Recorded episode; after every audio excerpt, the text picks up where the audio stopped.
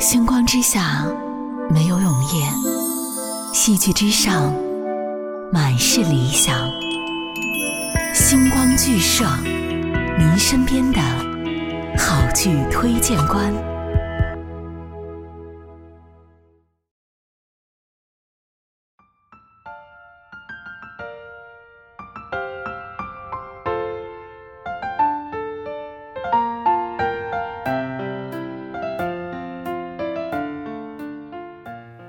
大家好，我是 Luna。影视行业向来百花争艳，各种气质风格的女演员层出不穷。但是如果以松弛感和故事性为关键词进行检索，我会将目光聚焦在汤唯的身上。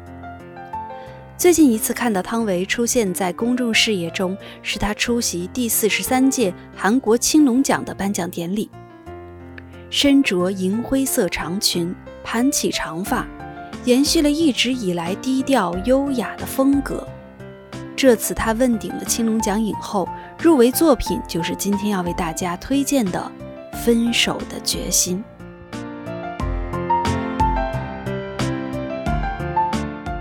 说起汤唯的电影，相信很多人的初印象是停留在《色戒》这部饱受争议的作品。当时二十八岁的汤唯在影片中饰演女大学生王佳芝，天真烂漫的年纪，在同学们伸张正义的怂恿下，披上了另一具面皮，接近汉奸易先生，寻找刺杀的机会，却败在了意外的柔情之中。彼时，汤唯饱满娇憨的面孔下，隐藏着一个逐渐枯萎的角色灵魂。渴望爱而不得，是父亲带着弟弟远渡重洋被留下的那个女儿，是借住在舅妈家带来金钱却不受待见的外孙女，是同学们可以毫不犹豫牺牲的当家花旦，是暧昧对象可能流露些许真情，却绝不会失足踏进的陷阱。在中国有这样一句话。螳螂捕蝉，黄雀在后。如果色戒中的王佳芝是食物链底端的蝉，难逃被利用的命运，那么在分手的决心中，汤唯塑造的宋瑞来，则是布局的黄雀。虽然最后依旧为爱而死，却不止高明了一星半点。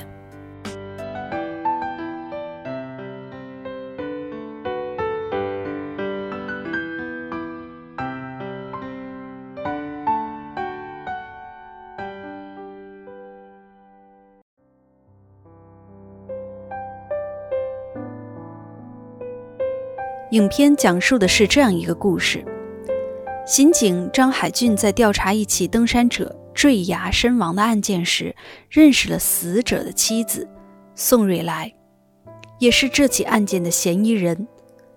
随着调查的深入，他爱上了这个美丽而神秘的女人。即使最后发现她就是凶手，也毅然违反了自己的职业道德，为她销毁证据。而瑞来却没有因此停下脚步。而是将自己变成了海军永远无法揭开的未决案件。纵观整部影片，我们可以发现剧情并不算新颖。瑞莱一出场就带着一种闯入者的光环，凶手的身份昭然若揭。在我的观念之中，这或许不是一部优秀的悬疑片应该提前揭秘的。因此，整部影片更吸引我的是对瑞莱这个人物的刻画。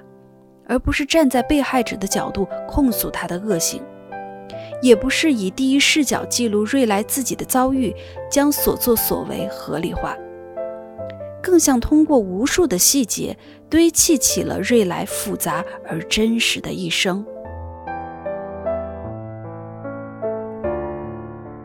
从身世开始，瑞来的人物设定就有带着矛盾感，他是通过偷渡入境韩国的中国人。而作为同批次，唯独没有被遣返的人，两个人物起到了关键的作用。一个是已故的外祖父，他是朝鲜解放军的开国元勋；第二个是他的第一任丈夫，也是登山者坠崖身亡案件中的死者。他利用了职业之便，帮瑞来外祖父恢复名誉，可以说是瑞来能留在韩国的最大助力。这里不得不提到瑞来的偷渡过程。他自述啊，在三伏天的鱼舱里关了十几天，浑身沾满了排泄物。如此直白的话语，仿佛能够闻到令人作呕的味道。由此不难发现，瑞来温柔安静的外表之下，有着忍耐力极强的内心。无论是忍耐家暴的丈夫，静待致命一击，还是数年如一日的照顾阿尔兹海默症的老人，乃至采用迂回的手法间接杀死了第二任丈夫，都验证了她这一特点。同时，他又是容易被打动的。在海俊发现真相之后，他说出了那句经典台词：“你说爱我的瞬间，你的爱就结束了；你的爱结束的瞬间，我的爱就开始了。”然而，在影片从头到尾，海俊从未将爱说出口。瑞莱听到的爱，是海俊让他把罪证丢进最深的海里。从沉默的纵容里，瑞莱的爱开始了。上述的两个矛盾特点，在瑞莱的身上又引发了另一对冲突：现实和理想。没有人可以否认，影片中的瑞莱是现实的人，为了达到目的，步步为营。抛开了为留在韩国而选择的第一任丈夫不谈。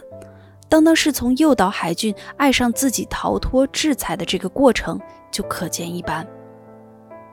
他会刻意用不娴熟的韩语发音激起同情心，会在创口贴上喷香水营造氛围，会在知道对方的监视之后适当显示自己的脆弱。然而，给我留下最深刻的印象是，瑞莱在丈夫死后不久就开始工作。她和海俊说：“死去的丈夫并不能阻止她照顾活着的人。”这句话显然有些冷血，甚至可以加重她的嫌疑。而瑞莱能够毫无负担地说出，也能够看出这种往前看的信念贯穿了始终。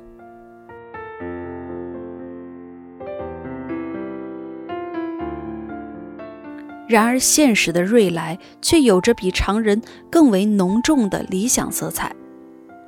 按照常理来说，成功洗脱嫌疑人瑞来本该是开启新的生活，但他却陷入了循环之中，再次成为了命案的嫌疑人。这次他竟然拿出了之前本该扔进深海的关键证据，让海俊重新开始调查。回到崩溃之前，在我看来，这是用生命交换海俊的正直信仰吧。间接换回海俊的爱，瑞来的理想主义还不止于此。他知道海俊对于此案有着无限充沛的精力，那么让海俊对他永远保持关注的最佳方法，就是成为他永远无法揭开的未决案件。最后，在潮起潮落之中，他走进了那个早已为自己准备好的沙坑。也走进了海俊再也无法停止的寻觅之中。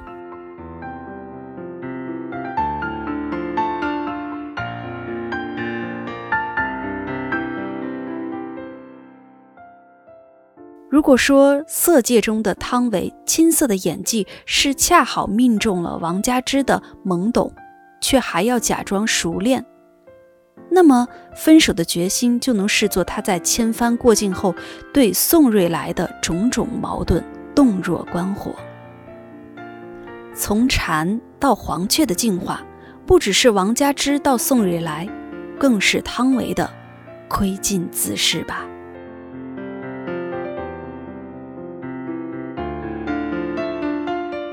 好了，这一期的内容就到这里，我是露娜。您还可以搜索公众号“一点饭艺术”的“艺”，获得更多资讯和文字内容。我们下期见。